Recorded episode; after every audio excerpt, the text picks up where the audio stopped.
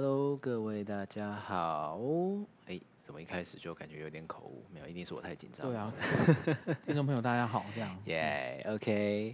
那这集呢是我们的学院派第五集，耶、yeah，是一个。一只手快要数不完的集数了，不知不觉也到了今天了，耶！那我们用一种感恩的心，并且一同介绍我们的工友老师。嗨，大家好，耶！那以及我们最厉害的校长大人。Hello，大家好，耶！对，而我呢是这所学院派的主任兼主持人，各位大家好。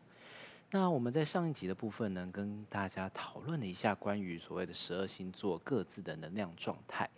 那我记得上一期老师有特别前透过数字的方式去加强我们去认识，呃，所谓呃前四个星座的部分。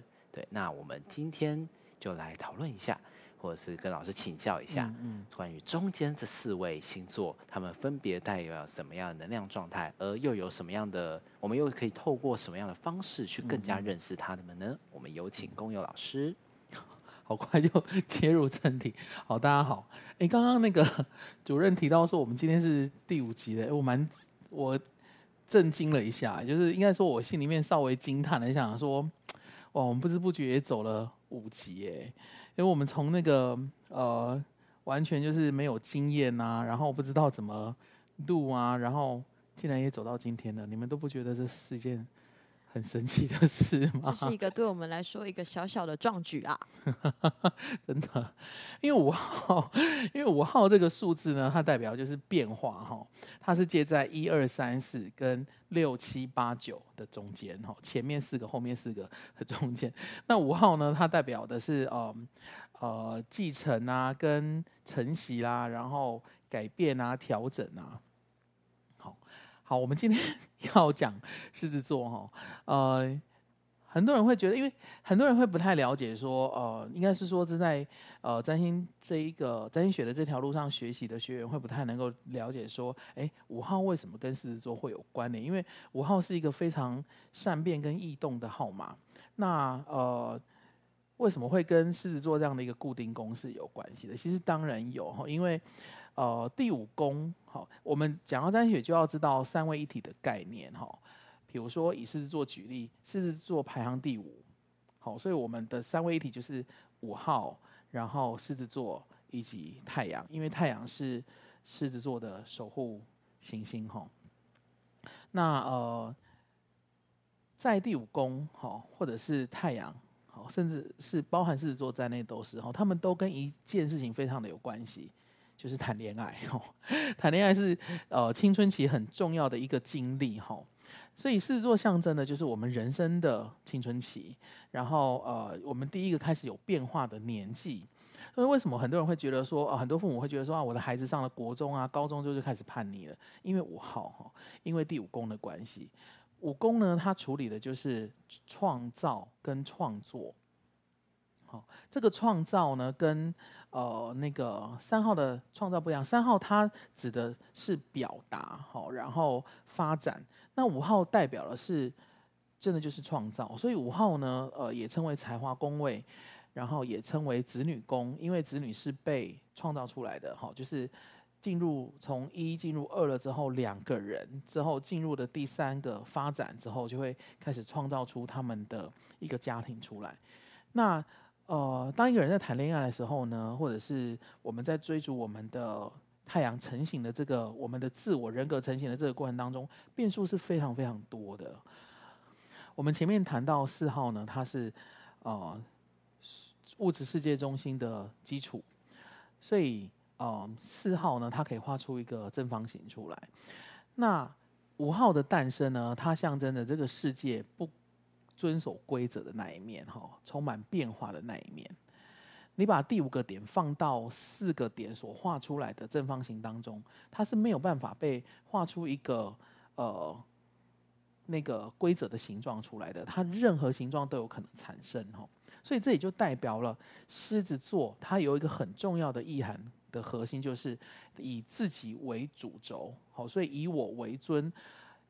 就有点像是我爱做什么我就做什么哈，狮子座的能量就是创造，所以在创造的世界里面，所有的作品都可以被诞生，不管是喜怒哀乐啊，好顺畅的不顺畅的，很复杂的或是很简单的，因为狮子座这个第五个，嗯，能量排行第五的这个能量呢，它要的就是尽可能的去创造出所有你想表达出来的事物。好，所以它才会被划分在才华宫位。因为呃，一个在一个时代里面不被赏识的作品，不代表它传扬到其他时代之后，它不能被接受。尤其是现在，很多的价值观都已经被颠覆了哈。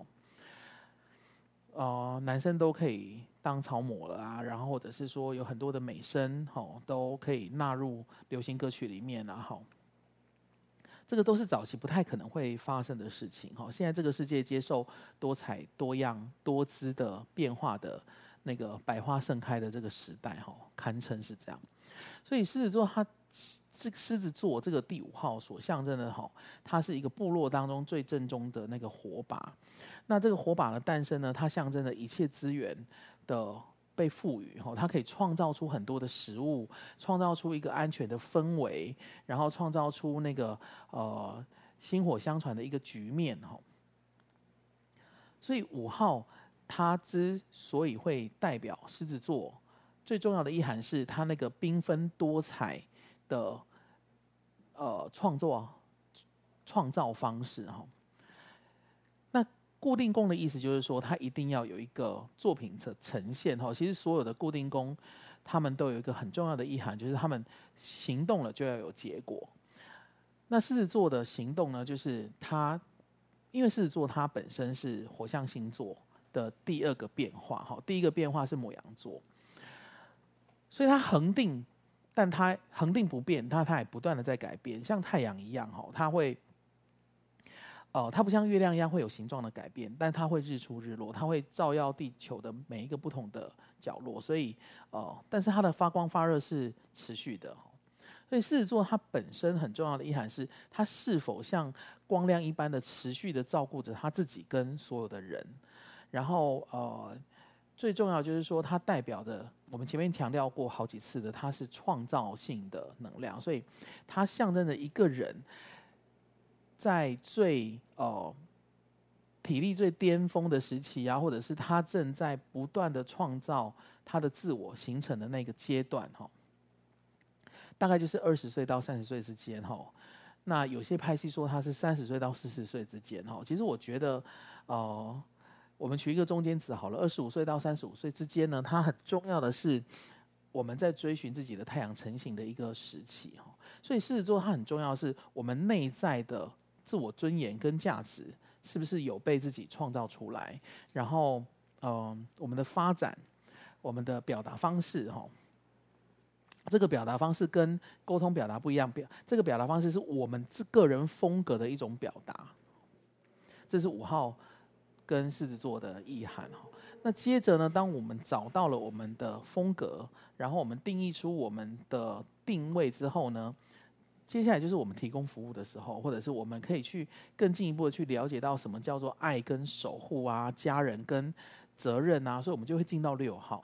那在进入处女座之前呢，我们要稍微补充一个小东西哈，就是呃，我们前面有提到过说十二个星座它是十二种能量的状态，然后每一种能量状态都是用演进法的方式在前进的。那我们在四号，也就是巨蟹座的这个部分的时候，我们少提到了一个概念，就是其实世界的文明哈走到呃巨蟹时代的时候呢，部落就形成了。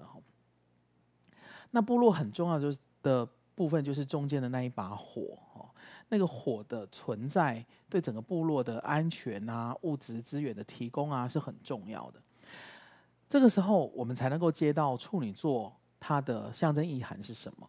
处女座它象征的是第六号哈，那六号在数字象征学上面，它代表的是呃责任，然后嗯照顾、管理、服务的提供、更大的承诺，更多的呃付出这样子。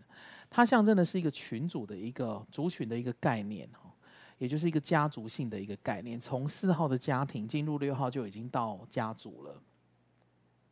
所以，我们对于一个家族的传承呢，呃，这个家族里面是不是有一个长辈存在啦？然后，是不是有一个呃那个运作的核心存在是很重要的。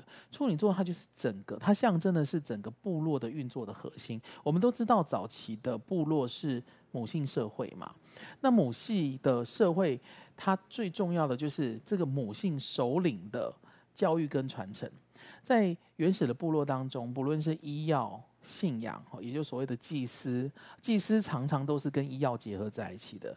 然后教育啊，然后各种手工艺品的传达，呃，传承，好，然后畜牧啊、农业啊，他们的呃要领在哪里呀？哈，其实处女座它这个能量啊，对于保守整个。部落可以安全无虞的一直运作下去，它是很重要的存在，因为它就是处理这个部分的，包括说，呃，什么时候播种啦，什么时候要收割啊，然后收割下来的 谷物要怎么运作啦，吼，牲口要怎么喂啦，甚至包含说我们怎么守住部落的这一把火，不让它熄灭啊，然后呃，这个每一个部落都有它一个很特殊的一个。他们想要传承的文化价值，这个部分也是处女座这个第六号的能量在处理的哈。所以其实六号本质的人，他们就很清楚的知道说，哦，我们所谓的六号本质就是包括六号啊，然后十五号，呃，然后再来是二十四号，哦，出生的人，他们很重视的就是我有没有遵循家族的信仰啦，或者是说我自己的出生的环境。带给我的意义是什么啊？然后我有没有尽到属于我的责任啦、我是不是一个孝顺的孩子啊？我的父，我有没有好好的照顾我的父母，或者是我的父母有没有把我顾好啊？等等，他们对于家族的传承定义，甚至包括他们自己组建的家庭之后，是不是有尽到他们所谓的他们每一个六号本子的人心中的专属于他们的那种责任跟义务？哈。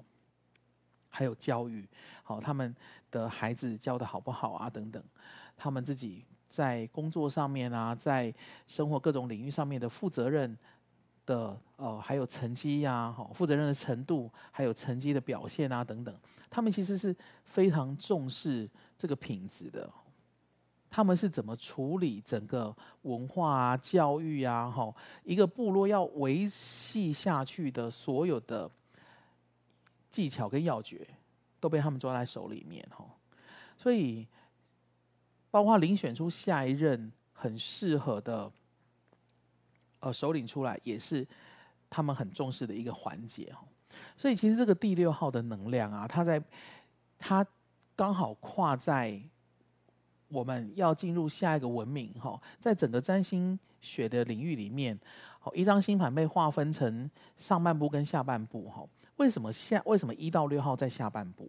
因为那个是我们一个人很重要的内在核心。好，它就跟它就跟一个嗯，就是房子地基有没有打好是一样的很重要的概念。哈，对我而言，哈，第六的这个能量，哈，处女座处女的这处女座的这个能量状态，它很重要的一个精神象征是自主性。哈，所谓的自主性是指我们能不能够借由自己的力量，哈，也就是所谓的处理问题的能力。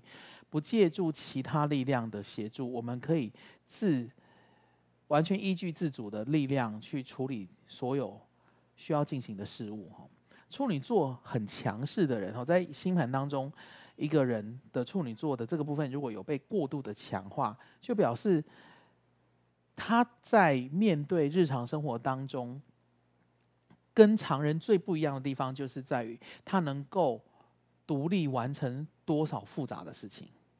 好，他是不是能够呃，而且甚至还可以把它运作得非常的完美，然后甚至制定出一套规则出来，让大家都可以照这个章法一直持续的运作下去。所以为什么处女座能量很强的人，很适合做呃协助的助手啊？哈，比如说秘书啦。然后助理啊，好，甚至是特助，哈，或者是发言人等等，因为他们对于自己的表现是非常要求的，要既精致又完美。这也就是为什么很多人会觉得他们很龟毛，因为，呃，行星处女座的能量是这样，如果再加上行星的话，哈，它就会被量化出来。哦，那当然每一个行星落在处女座上面会有不同的表现，这个之后我们如果有机会再来谈。那对我来讲，哈，能够把处女座能量发挥到最好的，当然就是月亮处女座，哈，或者是火星在处女座，哈，因为他们做事情是非常的，呃，要求细节的。那为什么他们会要求细节？就是因为他们要确保这个行进方式是可以很完整的运作下去，哈。好，这个是第六，哈。那接下来我们就进入天秤座的范围，哈，来到了第七宫。其实部落一直不断的被扩大。就会有战争，那会有战争呢，就会需要有资产，有那个呃资源上面的保护。所以为什么呃会会从呃部落的呃那个嗯母性的社会，然后甚至是多伴侣的的这一个制度变成一夫一妻制？因为我们在战争当中的时候呢，一个男人只能保护一个女人。其实，在部落的世界里面。女人是会一直不断的在怀孕的哈，因为人力的生产就会保障了这个部落的旺盛跟强势哈。那因为会战争嘛，这是文明会带来的转变，所以哦，天秤座它代表就是两国在交战的时候，是不是有一个沟通的桥梁跟空间？所以天秤座所存在的意义，就跟关系和交流是非常有。密切联系的哈，他在母羊座的对面。母羊座强调是个我的存在，天秤座强调是两个人平等的共同性的存在哈。七号它在数字的能量上面，它象征的是真理，然后呃更高的知识、智慧的传承，然后嗯，尤其是律法，好律法的的那个呃运作。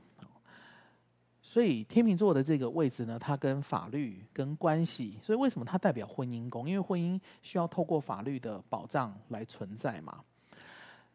天秤座的能量啊，它所强调就是不同的，来自两个不同文明的，或者是来自两个不同世界的能量，能不能顺利的交流？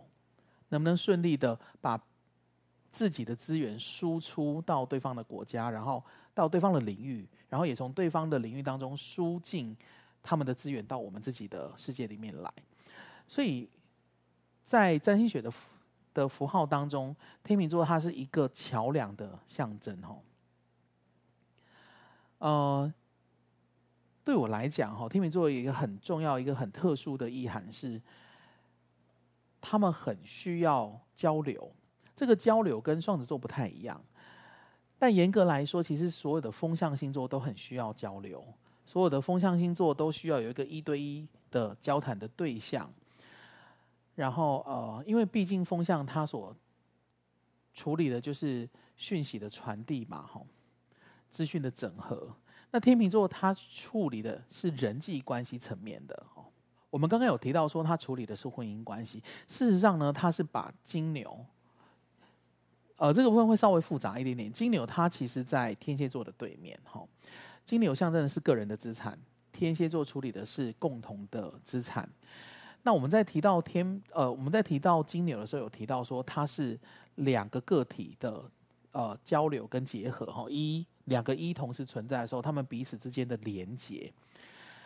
天秤座也是处理连结，那他们不一样的地方在哪里呢？他们不一样的地方是。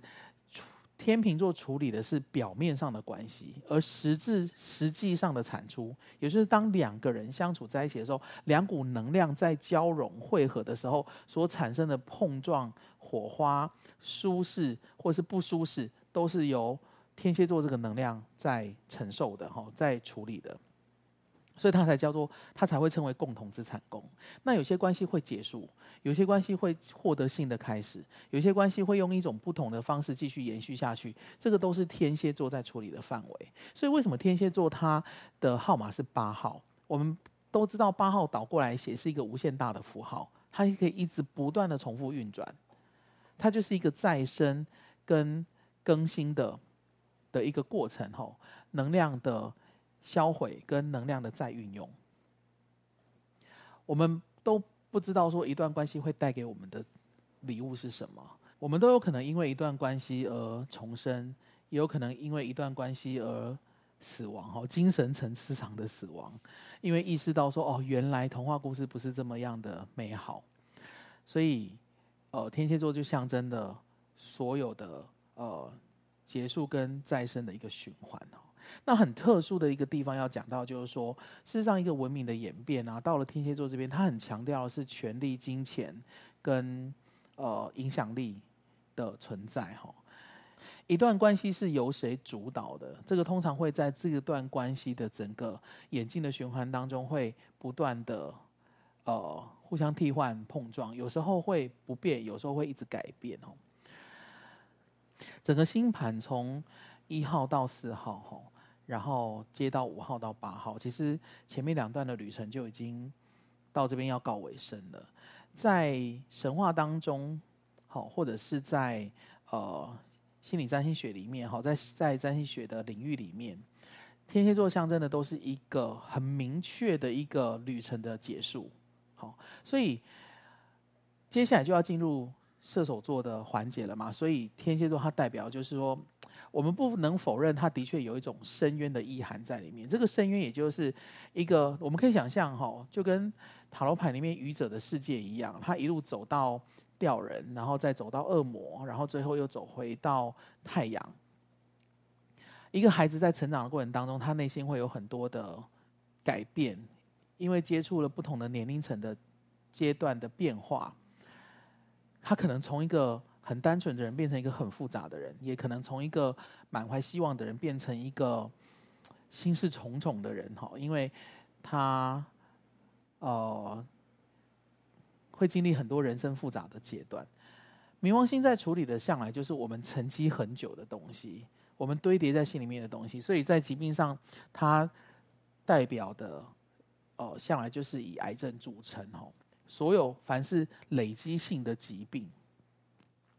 然后累积到最后会带来死亡的疾病，都是由冥王星负责的。那其中尤其是癌症，所以它是一种堆叠的过程。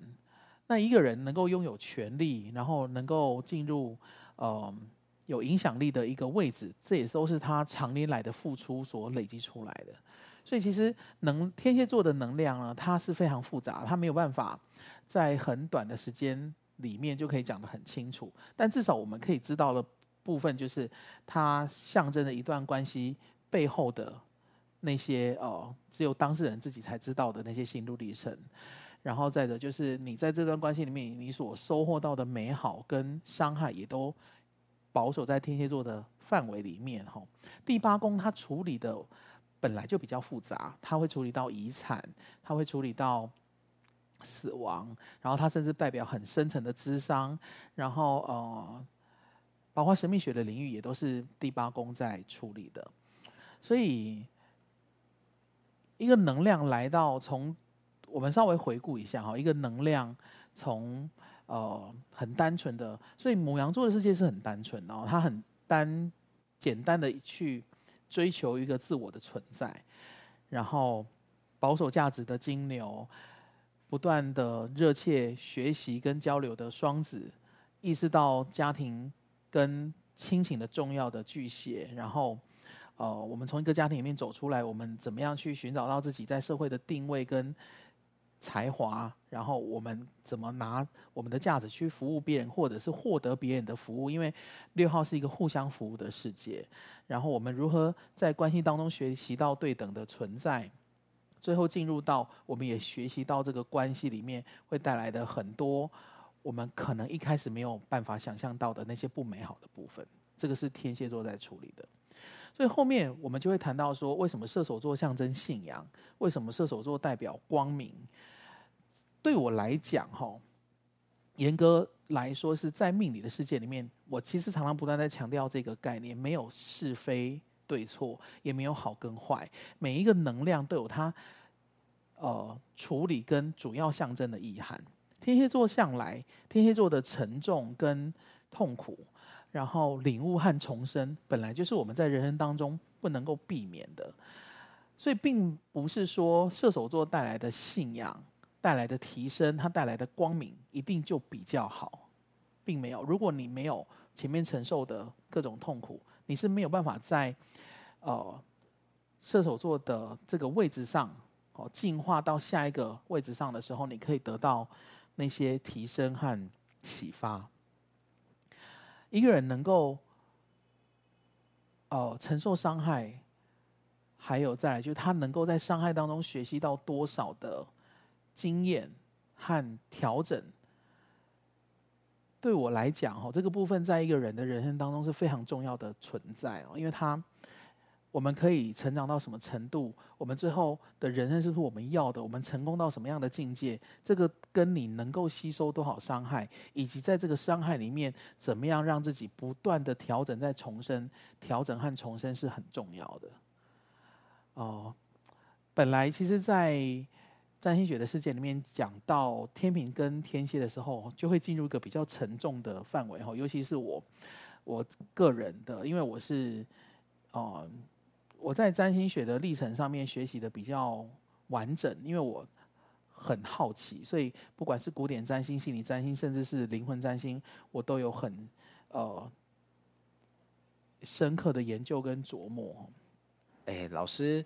我其实可以比较理解为什么你在讲这一块的时候有一点比较呃难以去那么顺畅去表达的感觉，因为呃像我在看天平和天蝎的时候呢，其实我自己去从不管是从大家对他的艺术上的形象描绘，或者是可能大家在讨论这两个星座的能量状态的时候呢，常常都会。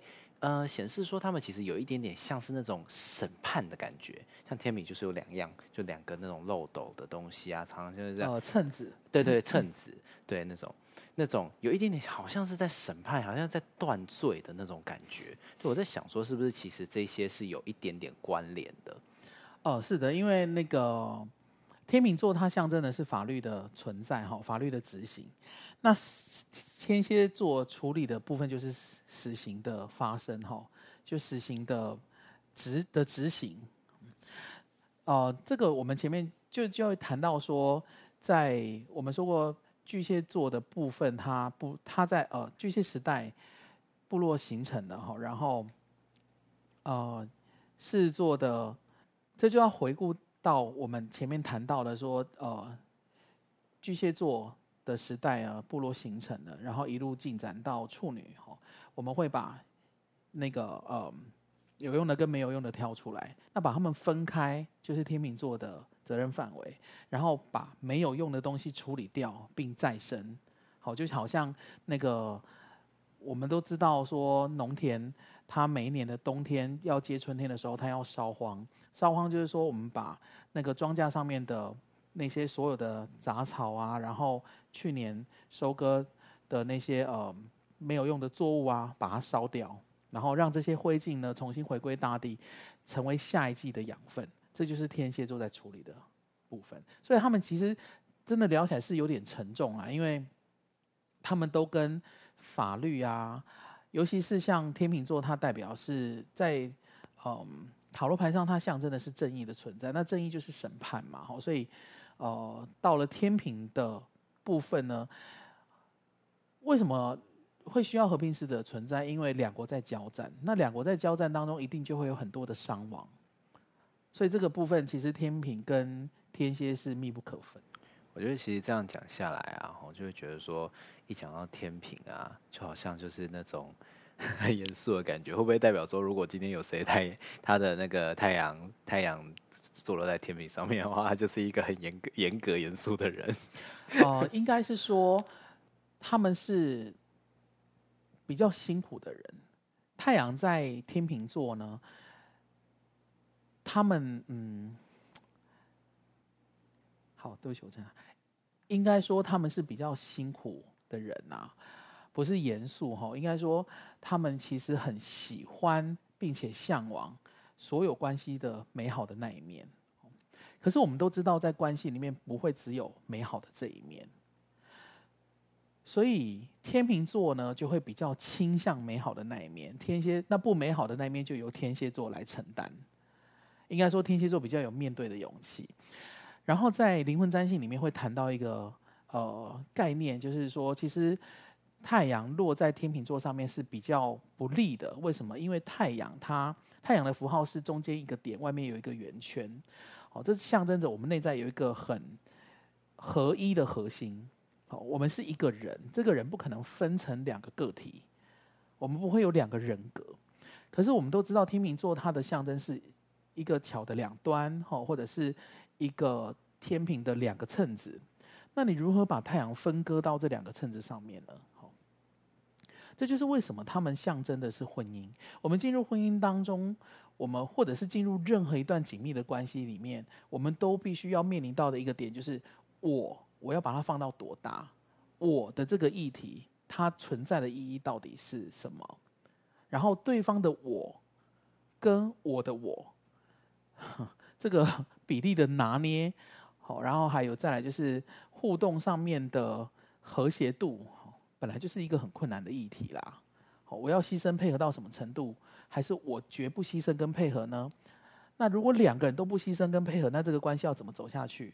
那彼此互有牺牲跟配合，那这个互有牺牲跟配合又是协调到什么样程度的存在？好，所以当然在太阳天秤座的世界里面，他们真的是很辛苦的啦，因为他们一直要不断的挑剔他们内心的感受。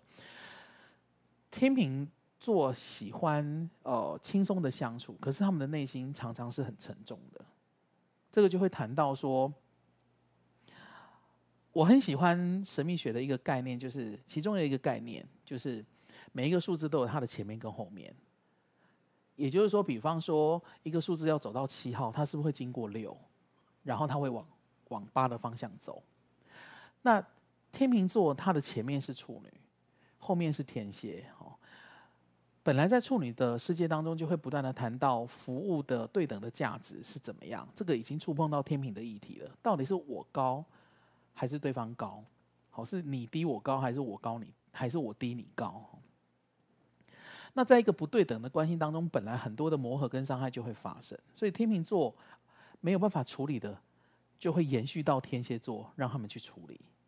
那所以，为什么天蝎座的人很有魄力啊，或者是做事情很有决断啦？好，甚至说，一般的人会觉得他们好像处事比较有智慧。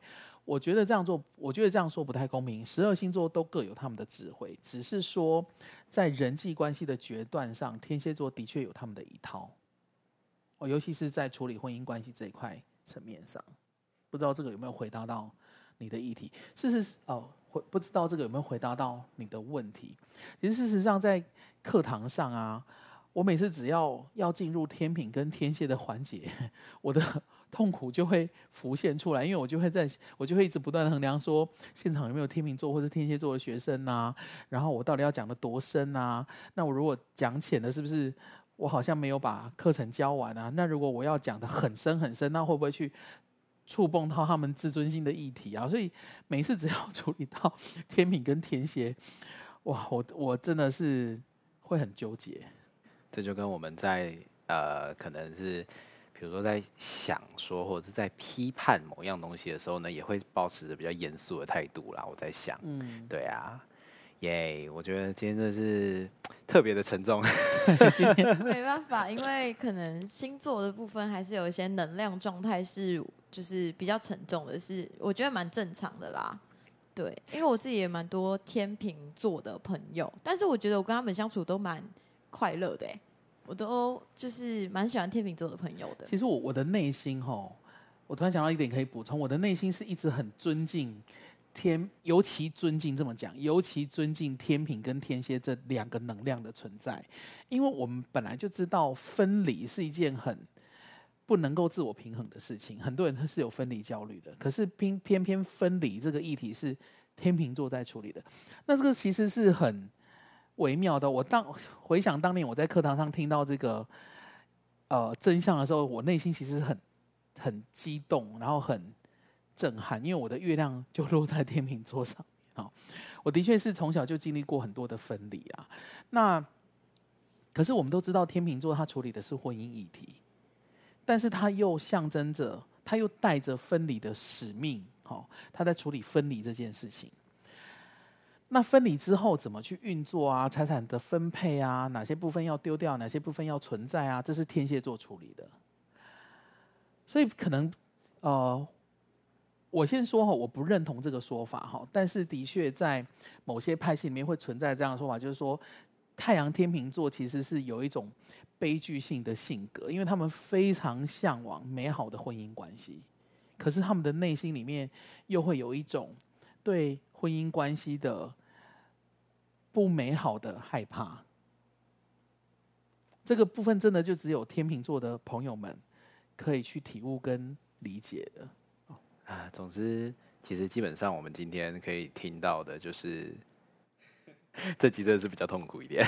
没有，应该说这集这集我们需要花比较多的时间去来呃正视一点，就像呃社会里面有一些光明面，那同时也会有一些黑暗面。我们在讨论星座这种就是一些呃可能比较呃全面性的东西的时候呢，势必也得要去面对它可能比较严肃黑暗的那一面。去做探讨，才有办法更加的呃客观去认识我们的星座。对，对我觉得主任这段讲的蛮好的。我刚刚其实有想到一件很重要的点，就是我个人在于教育理念上面，我是有我的坚持的。当然，为了录节目的欢乐性，我可以在天平和天蝎上面轻轻的把它带过。但是呃，我们都知道人际关系是我们很我们人一生当中很多烦恼的来源。好像阿德勒提到的那个被讨厌的勇气里面就有提到很多这方面的议题。我们到底是希望在关系当中获得什么，或者是呃，我们到底是在牺牲奉献，还是在操纵别人？我们牺牲奉献的背后要的是什么东西？那我们在当我们的欲望进入了这个关系当中的时候，或是不是又把自己推进了他人及地狱的这样的境地？所以，其实事实上，我一直觉得教育的传承它没有那么的简单。我我不太愿意轻轻的把它带过。我觉得，因为你要描述他的能量状态，你就必须如实的传达他。那本来人人呃，本来人要长大，就是必须要付出很多相应的代价的。那一个文化的进展，要进入到极度文明的这个状态当中，哈，极度文明就是水瓶座的世界，它毕竟要经过，它必定要经过很多的杀戮、很多的战争、很多的，也就是所谓的改革、流血的一个过程。所以天平跟天蝎的课题本来就是不能避免。然后我，所以这也就是我为什么前面会提到，我特别尊敬这两股能量的存在的原因了。我觉得刚刚听完就是这四个星座的能量之后，让我很期待说，哎，经历过了天平跟天蝎之后的另外四个星座又会是什么样子呢？对，我们可以好好的期待一下射手座的领悟，以及到了双鱼座的圆满是什么样的概念。没错，我们就好好期待一下下一集的内容。我想这就是呃所谓的。人生有苦 有乐，我们总是可以期待再见到彩虹的另一。对，这是学院派，这是学院派存在的价值嘛？因为既然都叫做学院派了，那当然是 不太会轻轻带带。好的要学，坏呃不好的要学，没有啦，也不是这样讲。不好的要懂，要懂，对对，不要学坏，但是我们可以去理解它。哎，没错，OK，耶，好的。那我们一样，谢谢我们的耕隆老师，耶、yeah，谢谢，不好意思，谢谢。对，然后还有我们的校长大人，对，谢谢大家，耶、yeah。好，那这集是第五集，对，再偷偷偷看了一下，哎、欸，真的不愧是第五位。我要补充一个，我突然想到，呃，不愧是第五位，那个 充满变化的一集，哇，整个录制的过程好不顺利哦。希望到了第六集可以进入一个比较。品质比较好的状态，莫名其妙的透过了一个实际的活动来证实了数字学的道理。没错，耶、yeah, okay，不好意思陪陪上两位的时间了。OK，那我们就下次再见喽，各位，拜拜，拜拜。拜拜。